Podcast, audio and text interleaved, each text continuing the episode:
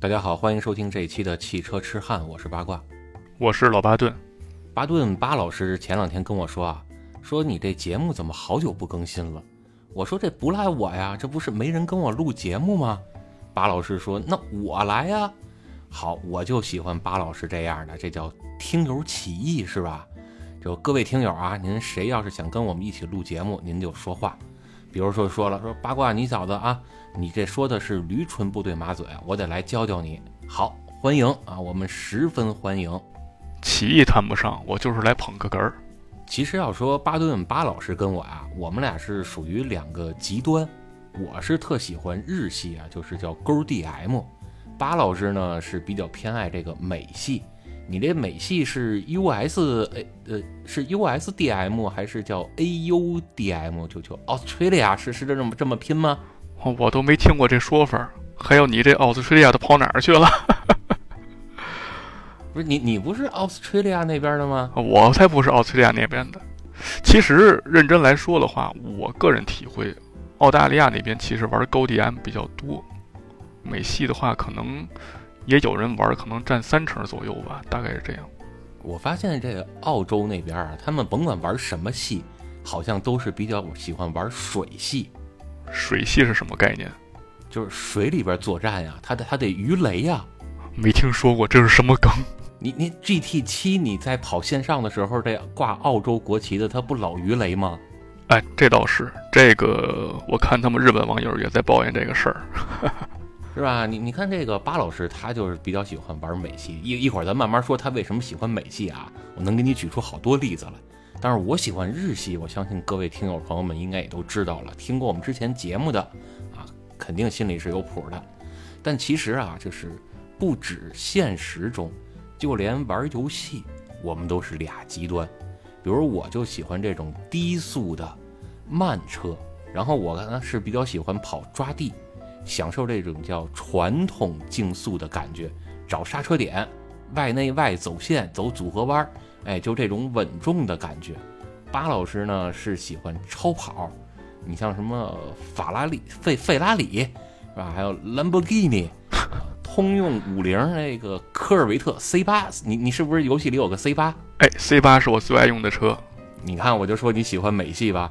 就是这这些车啊，就是一档就能让我那车都看不见尾灯了，而且一过弯啊，咱这巴老师都得漂移飘过去，因为找不准刹车点嘛。啊，你那漂移点你找的可准啊，就当极品飞车玩吧。不是，主要是什么？就是我想要的车啊，都在他手里。然后呢，他还不好好开，天天跟那儿漂移，要不然就是跟后边怼我，要不然就是上我前面挡路去。是吧？你说我我想要的车，我怎么就抽不着呢？要不巴老师直接你说说咱们玩的游戏是什么吧？就是咱玩那游戏，不就是最近特火的这个啊？据说这个充值叫氪金是吧？你你是不是也氪金了？我就充了个月卡，充不止一个了吧？啊，俩月了嘛，对吧？这这不能让你夫人知道是吗？无所谓，她才不管呢。我建议巴老师，你借这个节目的机会。赶紧介绍一下咱们俱乐部，快招点人吧！还还有俱乐部招人的指标呢，你这 KPI 给我安排挺好啊！来念念咱俱乐部的名字。咱咱俱乐部叫什么名来着？我我还真忘了，好像是叫 Proud of Boxer 吧，就是拳击手的荣耀。这英文不是咱咱这英文是是这么翻译吗？我这发音行吗？对，可以这么翻译。但是其实老听众应该都知道，巴老师这个这个意思呢，其实它不是拳击手的意思。它应该指的是水平对置发动机的意思，对不对？这不就拳击手吗？这个 boxer 就是拳击手形式的发动机啊。对，所以大家诸位听众，如果你们也玩这个游戏的话，我建议大家搜一下 Proud Boxer，然后加入我们的俱乐部，我们一起来交流交流。哎，你你听我这英文还行吗？毕竟你也是喝过洋墨水的人。哎，洋墨水早排干净了，是吧？那说说说正经的吧，咱这游戏叫巅峰极速。对，叫刚刚毅出的。哎，你别说谁出的，说谁出的容易劝退人。我看他们网上都说这个叫刚毅，我不知道为什么给人起这么一名啊。我也不知道。不过游戏本身的这个技术支援是来自于 Codemaster 这个公司，大家应该都听说过。嗯，是是个老牌的制作竞速游戏的一个工作室了，水平还是有保证的。呃，没错，玩过他们一些游戏，这个 Grid 是他们出的吗？啊，对。啊，好，PS 五上那个 Grid 也是他们出的。哎，对，好嘛，这这啊，这游戏我玩了应该也超过五个小时。所以大家如果对 Grid 感兴趣的话，也可以试试这个巅峰极速。那 Grid 好像是叫超级房车赛是吧？对，好像是。好，那开起来的手感啊，真的比极品飞车还极品飞车，那岂不是挺爽？很爽很爽，绝对是一个爽游啊！你一点儿这赛车的专业技术在上面都用不上。哦，我还以为它是个拟真类游戏呢，我就一直没玩儿。然后是个爽类的赛车游戏，因为我看样子，看那个标题上都是赛车，然后又都是戴头盔的，我还以为是个专业类的游戏呢。很专业了，就是赛车的名字，还有这个 logo，好吧，这这都很专业，很拟真。明白了啊，然后咱这个玩的这个巅峰极速啊，反正比它要更拟真的多，至少这推头跟甩尾咱是能体会出来的啊。是是，基本都推头啊，一拉手刹都甩尾。呃，不用拉手刹，我就现在啊，我已经到了什么境界了？就是因为我玩这个游戏，我是坚决不漂移，也不用手刹的。但是呢，现在我就发现啊，有些车，因为它这个车自身的属性啊、性能问题啊，再加上它的物理确实比较拟真，它可以在过弯的时候用重心这个钟摆的方式，就直接就起漂了，不碰手刹也能起漂啊。有些车是这样，比如我之前开福刚用的那辆 ATS-V 就是这个效果，以至于后来我都不想用它了。ATS-V 不行，我都开 ATS-L。而且还得能上榜，又来了，又到了巴老师每日的这个反话时间啊！大伙听听就好。怎么怎么叫反话？你没见我那截图吗？我那 ATS 是是不是在游戏里都上榜了？是北京多少多少名啊？第六十四名，是吧？没错吧？我还有一个上榜车呢，这个领克零三加我也上榜了，哎，是真是厉害啊！而且这领克零三加，我现在都不是北京市多少名了，我现在是全国多少名，你就可想而知啊，这游戏里得有多少人用这车，是吧？就没人用，我才能上榜。哎，冲这个得让吉利给你赞助一下，这是吉利 是吧？哎呀，能能不能让这游戏给我赞助一下啊？多送我点钥匙，让我抽抽车呀？因为这这游戏里边我想要的车我老抽不着，然后都让巴老师抽着了。哎，别说，我还就这个游戏运气好一点。以前我玩什么游戏，一沾抽卡准是保底。我你现实中你运气也不错呀，你像你现实中仨指标吧，你弄弄弄仨车，我仨指标都是保底出的。对对啊，你没有一个是抽出来的。是，你看前些日子啊，咱就说玩这游戏，就有点像这车展似的，在上面它是不是有一个叫什么巅峰车展？然后在车展里边，你能看各个车的参数啊、性能啊，包括改装情况啊、涂装啊什么的，然后你还可以抽车。对，是吧？那我就想，这游戏里的车展跟现实中有多大区别呢？我一想啊，我在游戏里开这个 ATS-L 开的这么好，那我现实中是不是也得体验一把？我就上现实中找了一个车，感受了一下，哎，开的还真不错，就是这个叫再也飘不起来的后驱，这玉皇大帝呀，是吧？这现在也能小甩一下了。哎，这事真是感谢你。不是你感感谢我个什么劲儿呢？咱咱这原来不是你你不告诉我说你这车再也飘不起来吗？根本甩不动吗？我解释一下，巴老师百忙之中专门抽出一天时间来，然后视察了一下我的车。然后因为我之前跟他抱怨过，说我的车后轮改成了二五五的轮胎，然后导致现在漂移起来有点困难。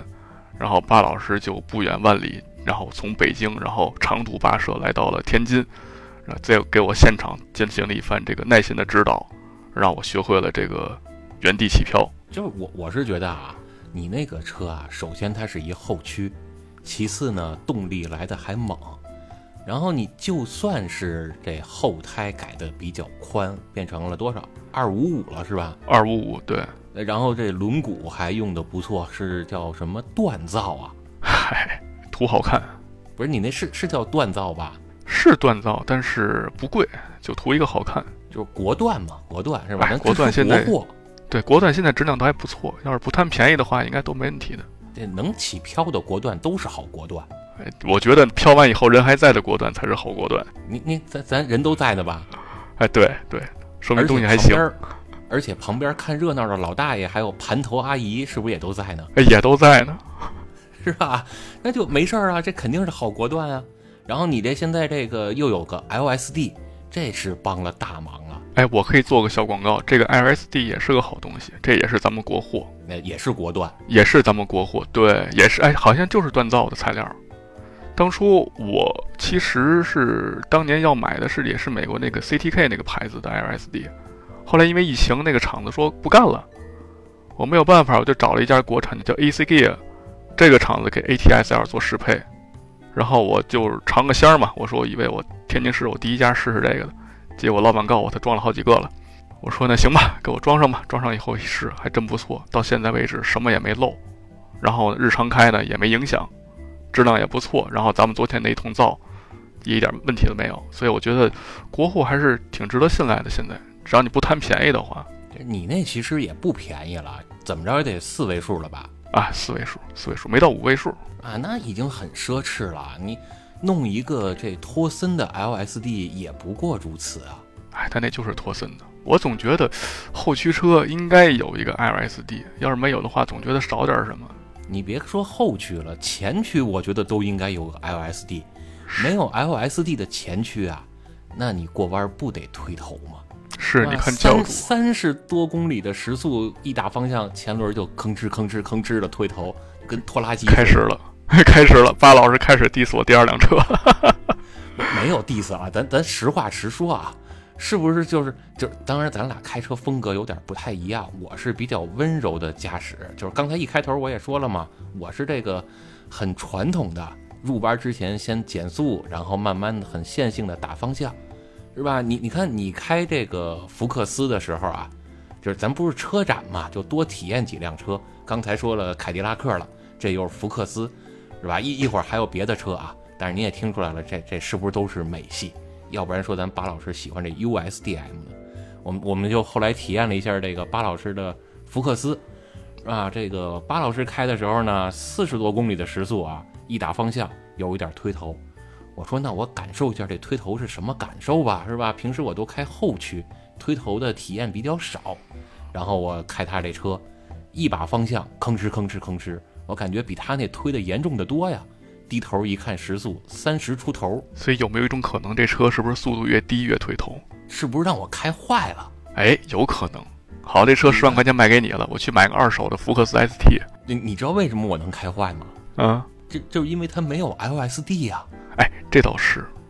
他们现在车主群也在抱怨这个事儿，说现在还没有给四代福克斯适配这个 LSD 的厂家。你你看这个 Type R 是吧？Civic Type R，人家是不是就有 LSD？对。你看那个影豹 R，教主买来以后第一件事儿，先去找厂家定做 LSD，是要不然一车不带他玩了呢。这这所以合着你来天津参加的那个所谓车展，就是等于我一个人办的。哎，你承包了，你给报员了。好家伙，那你还缺个车模呢。啊，你你想这三十多公里时速就推头，这德国的福特福克斯，而且啊，我跟你说，真的一丁点儿都开不出来三缸的感觉。你打开这发动，咱咱俩是不是也试了？哎，这倒是。发动，打开发动机盖它这也不会自动提高转速，人人家也不作弊，跟这帮日系车就不一样。行了，小心律师函。这这这这又怎么了？这这回头哪个厂家得找你了？我说我点名了吗？我说的是德国的福特福克斯啊。啊，对，你就差开着我车去耍沙漠了，是吧？这这我我可没有大作啊，我可没大作啊。我确实，它的这个呃三缸的这个发动机，我还真是蛮喜欢的。就是它可能也在震，可能也在那儿抖，但是呢，它会通过这个发动机的架子或各方面的这个隔音的方面的操作，让你在驾驶过程中感受不到。只有怠速的时候，那点震动呢，让你觉得有点颗粒感。它不是震动很大，但是震动的频率能让你感受到啊，这可能是个三缸机，也仅此而已了。所以就还蛮好的。我就这么跟你说吧，就是你要不跟我说这是三缸，我就一点感觉都没有。是我们好多坐过车的人都那么觉得，有些人还以为我这是个新能源呢。而且你说它这个，而且你说它在什么停车的时候啊，就是静态啊，有一些抖动，那抖动能有咱三十公里推头的抖动大吗？啊，那是轮胎在抖。啊这整个轮胎，整个这车身、车架子，连玻璃带方向盘都一块抖啊！我人都跟着抖起来了。啊，那咱咱不提推头这事儿了吗？是吧？咱咱俩搁一块儿，这叫陡然而富啊！行，下回下回我看看那福克斯，我能改点什么，然后你再过来试试。我们再找一个找一个封闭场所，我看看能不能让它甩起来。我觉得那个福克斯啊，就是我特别满意，唯一不满意的呢有这么几点，一个就是轮胎的抓地力太高了哎，是过剩了。啊，确实有点过剩啊，给它换一套抓地力差一点的胎，包括甚至说把它的轮毂尺寸改小一点，比如说改成十六寸或者十七寸，然后用到二零五或者二幺五的胎就比较合适了。啊、好像有车主这么改过，他们会把二三五的改成二二五的。二二五我觉得都大，就撑死了二幺五啊，别再高了，不然这个抓地力嗯太强、就不好玩了。对，还有一点呢，就是这个手刹，啊好像当时我开的时候你还拉了一下这个手刹试了试，是吧？我我是觉得好像对，是在给前轮刹车，然后我就很诧异啊，你跟我说这个电子手刹，它就是四个轮刹还是多刹前轮？我的判断是这样，当然我不专业啊。我理解是，当我在行驶过程中，我突然拉了一下手刹以后，它其实是触发了 ESP，导致四个轮都被制动了。我理解应该是这样。反正我当时的行驶感受呢，就是感觉啊，像是重踩了一脚刹车，它不像是我们传统的拉机械手刹，它在锁后轮，而更多的是前轮的制动，啊，直接一下就吭哧给你锁住了。所以我觉得，如果能把它改回传统的机械手刹，只锁后轮，可能会更好玩一点。话虽这么说，咱这些改动都改完以后，我爱人就更不开了。这个整个车我买它的前提是给我夫人代步用的，所以呢，二三五的轮胎呀、包括这些无操作可能会拉手刹导致的这 ESP 的介入啊，其实对我来说倒不是什么大问题，甚至某种程度讲是个优点。反正这回算沾你光吧，我也算是感受了一次这米其林的叫 PS 四轮胎啊，对，哎，那个抓地力真的太夸张了，就是头一回让我有啊嫌弃这个过剩的抓地力的机会。行，下回我换四条泰忍者，你再体验一下。那那都大啊，你你换四条，啊，几乎没什么抓地力的胎，加通啊，可能加通也有好胎我，再说又得罪人了 啊，三角回力这都有好抓地力的胎，像什么锦湖也有吧？行吧，呃，就就算锦湖也有啊。行行，我其实对这个福克斯最大的意见就是车重。你觉得这车子不大，四米四不到，但是这个车子可有一点四吨重。巴老师，你知道一点四吨是个什么概念？我举个例子，我还举一个美系车的例子，四米九长的迈锐宝也只有一点四整。但是你要说车重啊，我还真觉得这个福克斯还好，反而我觉得你那台 ATS-L 要更重一些，就是重到它的反应会有些迟钝，一点六吨并，不是说它油门反应迟钝啊，它油门啊，包括动力来的呀，其实挺猛的，但是因为它这个车重太重，导致说在漂移的过程中很难去控制姿态，甚至我没有办法清晰的预判它下一步会是一个什么状态。哎，毕竟一点六吨了嘛。你要是说当做一个后驱的中级车来说，一点六吨其实不算重，但是你要是拿跑车的标准要求它的话，那它就是个大胖子。而且那天我后备箱还有一个安全座椅，儿童椅嘛，还有一个车罩子，还有一堆零碎儿，可能也几十公斤吧，东西出去了。也是，就相当于后备箱装了一箱豆腐。好嘛，我要开这车去运豆腐，那回来就光剩吃这个豆浆了。是吧？反正体验了这么两个车啊，还还忘了说了，还有一点啊，就是有一点我觉得可以在下一代再去改进一下的，就是这福克斯啊，如果能把 ESP 关了就更好了。哎，就是光关这个 TSC，哎，你在在系统上是叫 TSC 还是叫 TCR 啊？好像叫牵引力控制，叫 TCS 吧？啊，这 TCS 啊，是吧？反正光关这个，我觉得还是差点意思。如果能把整个的 ESP 都关掉，这车可能开起来就更安全一些了。那你是更安全了。不，就是我们人为的可以选择开和关呀。呃，我希望是这样，但是呢，为什么说它有这个问题，然后我并没有就是太在意呢？因为我开头说了是这本质上还是给我夫人代步用的，所以这不能关就不能关吧。是也可以，也可以对。反正等将来再出了后驱车，或者万一什么时候淘到一辆后驱的宝马，是不是可以给你夫人再升级一下？后驱的宝马那叫升级吗？那可能是国三的吧。就比如说什么幺幺六、是幺幺八，我之前上期节目好像我上次来的时候好像提到过，就是想过去找这个车，但是没找到嘛，所以就没有缘分嘛，就这样了。我畅想一下啊，我觉得以后你说后驱的小福克斯未必没有可能。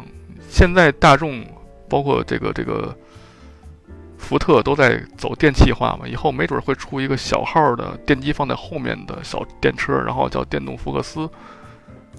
呃，重心会更低，然后操控可能也会有福克的传统，也许会很好。但是现在来说，燃油版的福克斯这是最后一代了，然后停产了，据说在海外也停产了，所以这是个绝版车了。这个电车呀，我这两天玩这个巅峰极速啊，就是咱开头说的这个手游啊，给我的印象真的太深刻了，提速是真快，真快。像里边有这个什么小鹏是吧？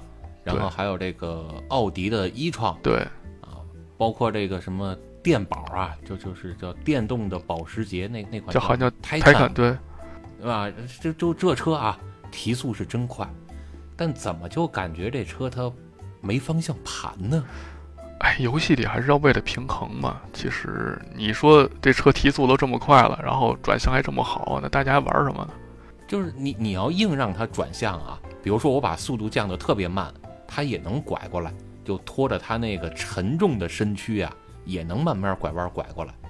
但拐的时候呢，你就觉得，就是虽然我是抱着手机在玩，但是我能感觉到我在用全身的力量在拖动着一个相扑运动员。这是没有办法的，因为电池本身就重嘛。你像四米四不到的这个大众 ID 三，看着小巧玲珑一个车，一点七吨重，比我的 ATS L 还重。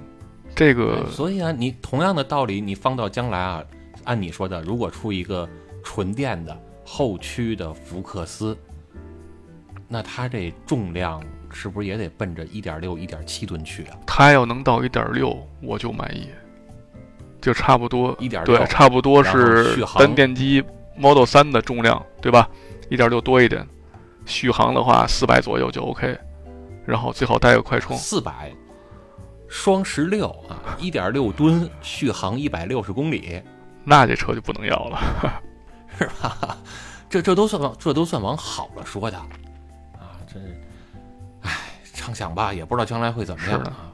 但是呢，所幸现实中这些老车虽然不太好找，那我们在现实中还能体验到一些老车，比如还有一辆美系品牌，我也体验了一下，也开了开。也坐了坐，这是叫科帕奇是吗？是是雪佛兰吧？哎，对对，是我家的第三辆车。哎，这这是传统的韩国美系车科帕奇，对，是韩国车吧？这个是当初通用的韩国的研发中心针对澳大利亚市场设计的。如果你在那个悉尼的那个机场，你一下飞机，你路过他们的停车场，就会发现停着好多霍顿牌的科帕奇。在当地还是蛮受欢迎的。你，你看，要不然你熟呢？这还是你们那个鱼雷帮的事儿啊！又来了，啊，这不是你们奥奥斯奥奥吹谁？奥奥斯吹吹了他们他们自称奥斯川利亚。好，别问为什么这种发音啊？他们自称奥斯川利亚。对，哎，行吧，反正这个韩国的美系车科帕奇啊，我开起来感觉还可以，就是。不知道是不是咱这车有点年久失修啊？我觉得这变速箱好像稍微有点顿挫啊，还好了，我们都已经习惯了。它快七万公里了，已经已经按照我家里人的对它的这个使用频率，其实这个车已经非常非常久了，开了有快快九年了吧？那个车变速箱油还没换过呢。那也是可以了啊！你像同样是将近九年的时间。我这小蓝车今天是刚刚突破四万公里，四万零几，还不到四万零一十公里呢。它是家里面专门用来出远门的，或者拉大件儿的，就是拉很多东西的时候啊，或者说跑很远自驾游的时候会用到的一个车，就是老黄牛，对，出苦力的。对，所以说他可能好几个月公里数不涨个一百，但是呢，突然有一天跑出去一礼拜，后来公里数涨了好几千，就这样。啊，您这是马拉松选手。啊，只要一出门，只要一动换，要是一拧，就是四十二点五公里起步。对，这这车刚从内蒙回来，刚去玩了一趟草原。啊，然后然后你这个车呢，我也感受了一下啊。说实话，坐在第二排跟第三排都有点不太舒服，甚至坐在第二排啊，都能把我坐晕了。然后呢，我比较喜欢的是这个车的副驾驶乘坐感受，真的特别好。我觉得你可能跟我一个类型的，不喜欢坐那种避震相对软的车，坐那种车都觉得不舒服，而且会晕车。对对对，你像我坐那种老的，像六代的凯美瑞，还有这种七代雅阁，就很经典的车，对吧？我坐前面还好，我坐后面的话我也晕车。哎，但你说的这个车我都没事儿。我坐什么会晕车呢？你像宝马的后排、奥迪的后排，还有奔驰的后排，我都会晕车。但是日系你刚才说的这些什么雅阁啊、凯美瑞啊，我都没事儿。还是有区别。你坐丰田海狮怎么样？也没也没事儿包括德利卡大面包，一点事儿都没有。就是第一排、第二排、第三排我坐都没事儿。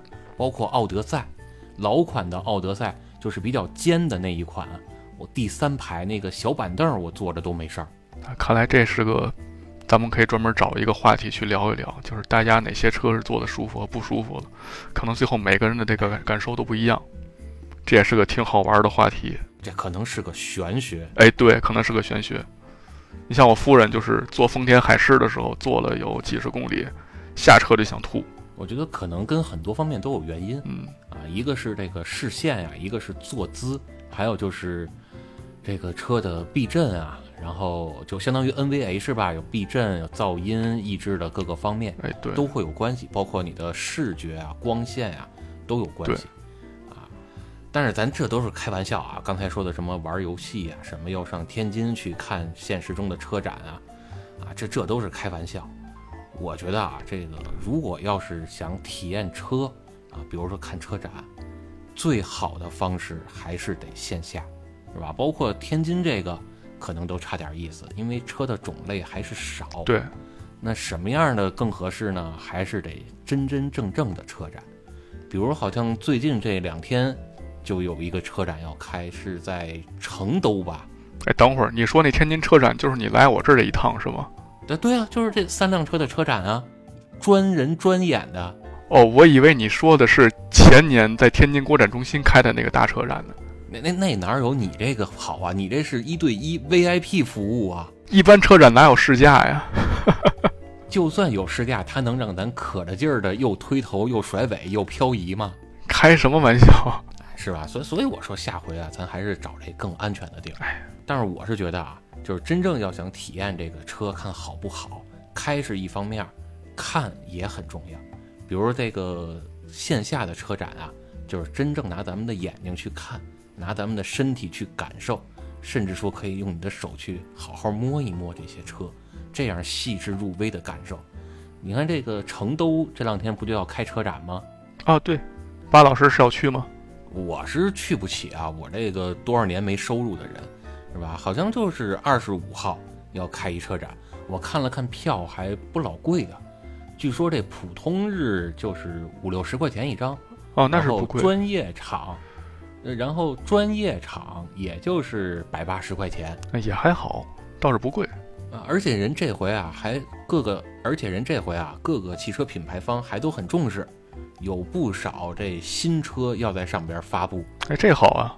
对啊，你像有这个叫全新的 B 勾四零，哦，北京四零那小越野车，哎，这顶哥可就乐意了，这美的鼻涕泡都能冒出来，哎，这好东西啊，眼瞅着生意要来了，是吧？能开分店了，这个。这个挺好。还有什么新车？还有一个叫伊兰特，这伊兰特 N 这回要发布。哦，伊兰特 N，性能车，哎哎，我先考考你啊，这伊兰特 N 这 N 是怎么回事？你知道吗？不知道，肯定不是尼斯莫对吧？这它它跟跟尼斯莫就不沾边儿。你看这个奔驰有个 AMG 是吧？对，这代表高性能。宝马有个 M Power，就咱戏称这个 M 趴窝了，对，是吧？这都代表高性能。人家伊兰特这 N 呢也是高性能，这 N 啊就相当于叫头文字 N。所以它是哪个单词的头文字呢？Nürburgring，哦，这个名头可大了。对吧？德国的著名赛道纽博格林，这个 N 用的就是它。长学问了。而且这伊兰特 N 啊，就跟咱平时一般说，你看北京原来好多出租车都是伊兰特，是吧？嗯，这回这伊兰特 N 可不是出租车了，咱国内有一个著名车手姓张，叫张真东，听说过吧？听说过。哎，人张真东前一阵儿不是跑一个国内的比赛叫 TCR China 吗？啊，对，是吧？还有什么什么谢新哲，就这帮职业车手不都跑这个吗？啊，对，这张真东在 TCR China 上的这辆座驾就是伊兰特 N。哦，看来这个车已经到了咱们中国了，只不过还没进市场。哎，人都参加比赛了，哦都跑了好几场了。然后张真东这辆伊兰特 N，人家是赛车嘛，啊，据他自个儿说啊，底盘儿是谁调的呢？是从这宝马的 M Power 部门找人过来给调的。哦，发动机呢是让人家奔驰的 AMG 部门过来给调的发动机。那这来头不小啊。这要不然人张振东这个成绩那么好呢？当然最近好像运气不太好，哎？这这这咱就不说了啊。是，那是另一个话题了。哎，但是你能看到这回这个成都车展确实是很受重视，确实这，么多好车确实，啊都在上边去抢先的发布啊，去去这个开启预售，是吧？而且啊，这个咱老百姓看车，你说看点什么？无非就是看看外观，啊，顶多还有这个叫比比参数，把这个参数拿过来对比一下。啊，有的车它可能百公里提速多少多少秒，你像我那车百公里提速十秒开外了，但是咱巴老师这车它快啊，它百公里加速得六点多秒吧，嗯，差不多。是吧？你你万一你用这个快乐表你测一下，一看六点六秒，多高兴！快乐不起来，六点六秒还快乐不快乐不起来。人家人家官方宣称的是六点二秒，然后他们车主原厂又跑到五点九秒的。哎，我跟你说，放宽心吧，六点六秒你就高兴的去捅那鼻涕泡去吧。真的，我那车都得十秒开外了，你这都快赶上我俩了。哎，这这我已经看开了，这零百这种事情已经无所谓了，都是浮云了。哎，但是确实啊，你说这六点六秒，这我是觉得啊，百公里提速十秒以内基本上都够使，因为现实中俩人在路上开车，谁也没有说我要从零到一百就专门俩人去比这个速度去。你说这六点六秒的百公里加速已经富富有余了啊，十秒以内我觉得都够使，只要你舍得踩油门儿，这这这就非常够用。而且啊，你说咱老百姓一天一天的，谁没事老改装，是吧？虽说啊，有那么句话叫“改装就这样，没钱也得上”，但是我是真没钱，顶多就咱给那个溜溜哥给他贡献一瓶饮料钱，三瓶，我贡献了一瓶，你贡献两瓶。哎呀，我那瓶还没喝呢，好，你不怕过期 是吧？我怕喝完了直接一零八七。哎，对，说到这一零八七，其实那天我不是还给你发这张图片吗？对就是这一零八七的来源。啊，我是那天才知道的。啊，就是人家溜溜哥创建这个潮牌品牌的名字叫幺零八七 X，啊，这什么意思呢？就是幺零八七后边可能有各种各样的字母，什么 A 呀、什么 D 呀、什么等等等之类的，啊，代表的都是叫非法改装，他这不是潮牌啊，他这是嘲讽牌啊。这就是潮牌，就是潮牌，潮流的牌嘛。行吧，行吧，也也是一种，也是一种精神。哎，咱虽然不提倡这个非法改装，但是我觉得大家能多懂懂车，找到自己车哪儿不足，然后为了去提升车辆的性能，啊，当然别在路上去这样去提升啊，啊，去赛道去跑一跑，提升驾驶性能，提升对车的理解，还是挺好的。要不然咱哪儿来的改装文化跟汽车文化呢？你看这个前一阵儿是苏州那边搞过一个什么展览吧？啊，好像是 GT 兽是吧？啊，对对对，GT 兽，GT 兽有一辆这个奥迪呀、哎，好像是想在众人面前展示一下它这个夸戳呀。行吧，然后就大家都知道了，对吧？那人人不是一直都说吗？你开奥迪，你就只管踩油门儿，剩下的交给夸绰。你说它这个奥迪，它它那辆车是 A 四 A 四 L 是 a 四 L 对这 A 四 L 这个夸绰怎么样啊？我开过上一代的机械的四驱的 A 四，但是我并没有试出它这个四驱能怎样来，因为开的时间很短嘛，也没有把车推的那么极限。我相信应该是个好东西，但是跟现在的好像不太一样了，现在的好像是电控的了。现在是电控多摩擦片，对，所以我也不太清楚现在的这个怎么样。反正我看他那个视频啊，就是网上传出来的这些视频，他现场的那个动作呀，还是挺潇洒的，哎，表表演的非常好。但下回别这么演了。我看那个视频啊，就是你只管踩油门，剩下的交给栏杆儿。可以，哎，你你发现没有啊？包括旁边站的那些围观的观众啊，是不是让你有一种老年间的 WRC 的感觉？好，都快有 Group B 的感觉了。这 Group B 是怎么没的？不就是因为这车冲到人堆里去了吗？对呀、是吧？所以你说为什么警察叔叔劝大家不要非法改装呢？这都是血淋淋的例子。好像他那个车还就是个原车一辆。我听说啊，好像他那车没有改过，只能说是什么呢？就是他对自己的车可能还是缺乏足够的了解。呃，可能是比较自信，是吧？对对，这个奥迪这个品牌啊，有充分的自信。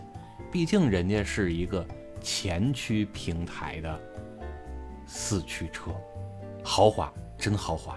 哎，这个车怎么就不说了，我还是建议就是我们的广大车主们或听友们，尤其是对驾驶比较感兴趣的，有机会呢，还是不管是在模拟器里还是现实中试一试自己车子的这个高低深浅，心里有个数，这样平时呢也不会特别的容易临时起意来那么一下子，然后给自己一个无法挽回的后果，对吧？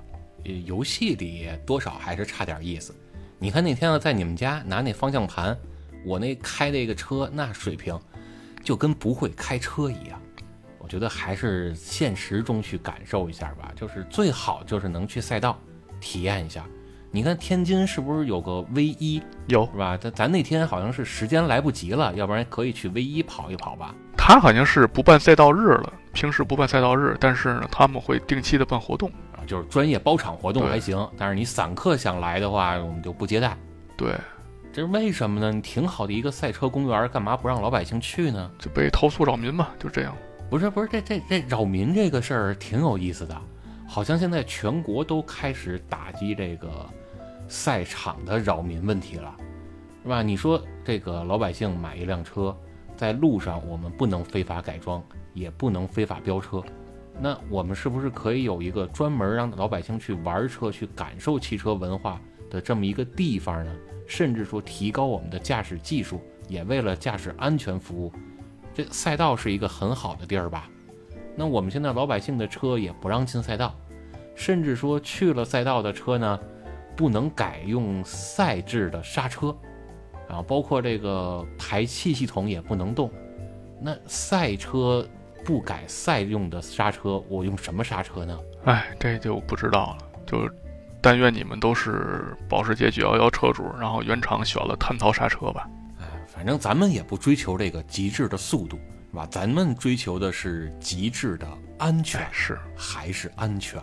对，说这成都车展啊，还真是要展示一些不少新技术。都有什么技术啊？那那，咱不说了吗？它安全最重要，是吧？那人肯定得展示一下哪个车企的安全做得最好。比如说被动安全，被动安全谁做的最好？被动安全这两天那叫什么地，他给测了一下啊。哦，啊，有的车这个主驾驶这边撞完的结果是挺好的，那副驾驶呢？副驾驶你尽量别撞那边呗。那何日测出问题来了呀？这是不是没问题，没问题啊！这个车特别好，我们就得表扬这样的车。行吧？好像这事儿以前发生过，就是等于现在还有人干。就大品牌，咱们民族的骄傲啊，这个国家汽车的支柱品牌啊，好吗？不敢说了，再说咱节目没了这个对啊，三个字母嘛，啊！行了，知道了，知道了。行，是吧？你这全网谁敢说这个品牌不好？哎这没办法的事情，这个只能是碰运气了。大家买车的时候，因为这种事情，但愿以后能够越来越透明吧，越来越，但愿以后能有越来越多的媒体啊或者机构啊能够评测的更细一点。不，这个事儿啊，我是这么看，跟那些缺德的日系品牌相比，咱们这个是很有良心的。为什么这么说呢？人家那些缺德的日系品牌啊，是把副驾驶那边的碰撞措施给减配了，导致副驾驶那边碰撞完之后的结果不理想。咱们呢不是这样，咱们是副驾驶那边没有减配，我们给主驾这边增强了，呃，你要这么一说，我倒觉得好接受多了。这没错吧？我我们这是额外多给你补强了呀，那挺好，我可没给你减配呀，这是挺好，对，是吧？这这你敢说是哪个品牌了吗？不敢说，还是不敢说，我们就别说就完了，反正大家都明白。对，反正大家也都明白了啊，三个字母，实在不懂的您就看某某地去，行吧？行。所所以啊，我就说，别说咱们没有这个叫汽车文化，我们是有汽车文化的，而且咱们这个汽车文化，你发现没有啊？已经从了头些年这个特别张扬，你像这叫汽配城范儿，现在变得越来越低调。现在汽配城范儿少了吧？哎，少多了。哎，这就是咱们的这个汽车文化呀。已经在往正规的方向，在往好的方向去发展了。咱们这个文化的形式叫内敛，怎么个内敛法？就是咱比的都是内在的东西啊。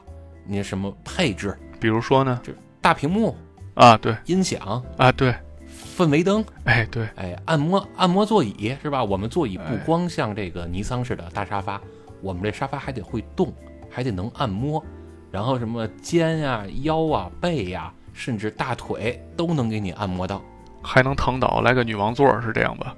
哎，你现在的汽车发展趋势不就是这样吗？叫大屏幕、大沙发、大舞厅，啊，KTV，哎，这就得这样啊，是吧？玉皇大帝吗？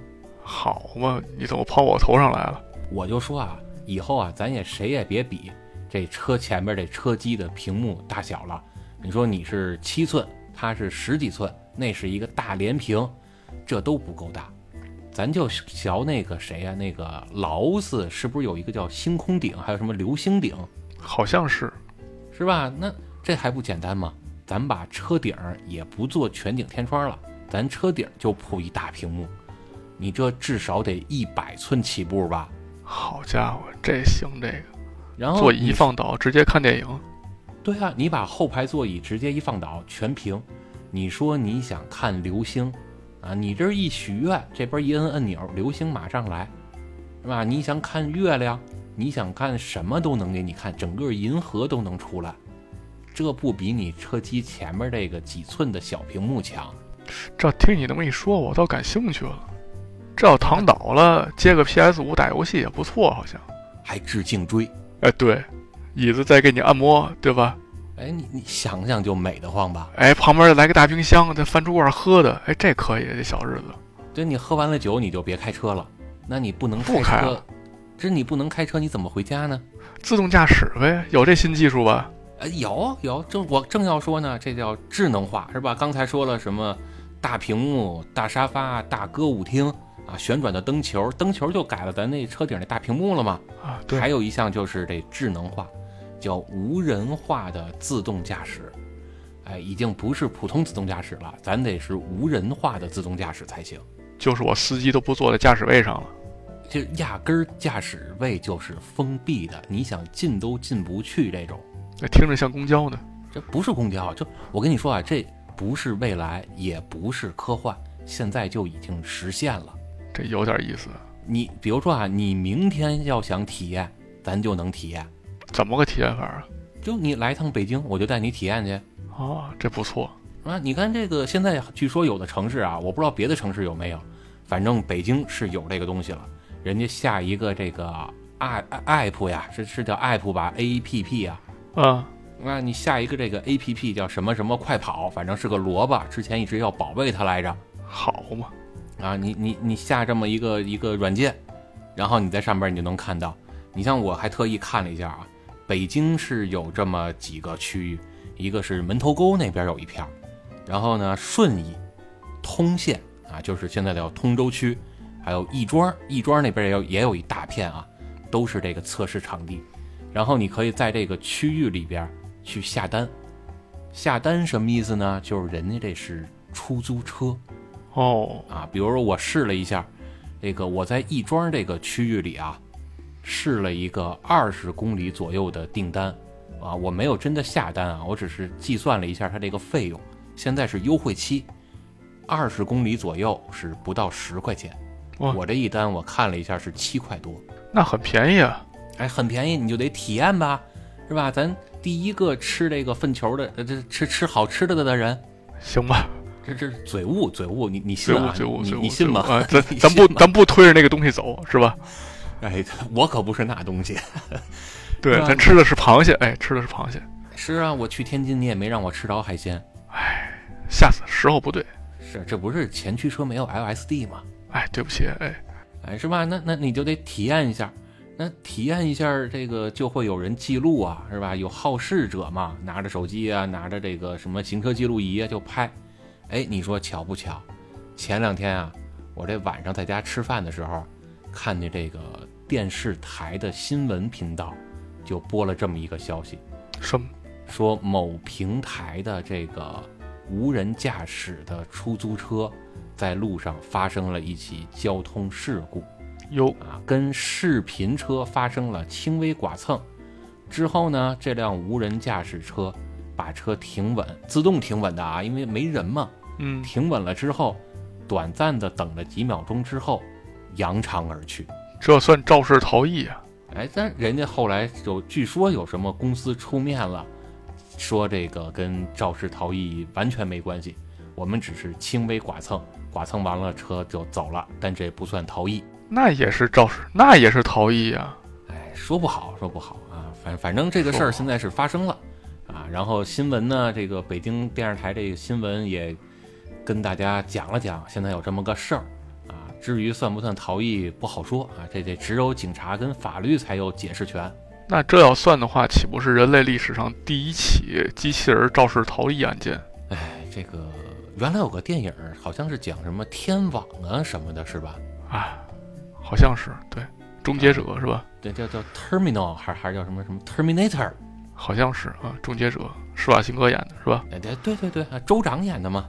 哎，反正这个钱，这公司呢，应该现在是已经可以开始挣钱了，虽然挣得不多，啊，但是这样的车现在在北京已经可以乘坐上了，而且呢，据说啊，人家上面都给你提示了，不要进到驾驶舱，影响驾驶安全。哦，就是你要是想干扰这个车，比如说啊，我看到他要撞，我赶紧给他踩脚刹车或者打把方向，您这是违反人家这公司规定的。你说这车撞了之后，我赶紧到这个驾驶那儿去给他踩脚刹车停下来，帮助他避免这肇事逃逸，行不行？不行，违反人公司规定了。那行吧，那那说实话，我是没胆量做这东西了。感受一下吧，我觉得体验还一下还是好的啊，毕竟什么事儿都可以体验一回嘛。十八年后，呃，我觉得这个东西肯定是有发展空间的。就从现在来看，它再发展个十八年啊、之后，应该就会变得，哎，但愿是这样。咱咱先不说这逃逸不逃逸啊，至少这个如果是真人开车，你说他要是把别人的车撞了，或者说他把路上的一个行人，一个老太太，一个老头儿，像你们那边有这叫什么盘头大姨是吧？好嘛，啊，要要给人撞一趔趄，撞撞一四脚朝天，撞个满怀，这真人他横是得打个幺二零吧？哎，但愿以后人工智能有这个能力。是吧？跟你你说赶明儿你这让无人驾驶，这无人驾驶这回是剐蹭了一辆车，停了几秒，人家不是不知道啊，人是知道停了几秒吗？然后人扬长而去。赶明儿这要是撞个人呢，也停几秒，扬长而去。所以这个还是有待完善。哎，所以到时候啊，这个被撞的只能自求多福啊，咱就盼着这一天的到来吧。满大街都是这种先进的无人驾驶车，咱拥抱变化。你你拥抱吗？我我有条件的拥抱。如果有一天，比如车企说，但凡你车出了事儿，就是你开自动驾驶的时候，但凡撞什么了，车企一律负责，那我觉得我可以试着拥抱一下。这这负不负责，是不是保险公司可以跟他们好好聊聊啊？就是就算是保险公司管，那也是保险公司，就是车企的保险公司去为车企负责，而不是我的保险公司去为我赔保。明白我的意思吧？就是这事儿跟你没关系，跟车主没关系。对你车企要敢说我们自动驾驶，然后服务的时候出问题了，跟车主没关系，车主不用负责，车企全负责，那我就敢去拥抱这个新技术。就是这在那之前，我就只敢拥抱方向盘。就是这事儿啊，我还是从两个角度来看，一个呢就说到底是谁的责任，我觉得啊，既然是无人驾驶，那是不是作为车主，啊，我在车上我压根儿就没有参与驾驶？如果我没有参与驾驶，为什么是我的责任呢？而那我没参与驾驶是谁驾驶的呢？是不是你这个车的开发商写这套程序的人给他赋予的驾驶的行为？那既然是你们赋予的驾驶的行为，是不是应该你们来负责？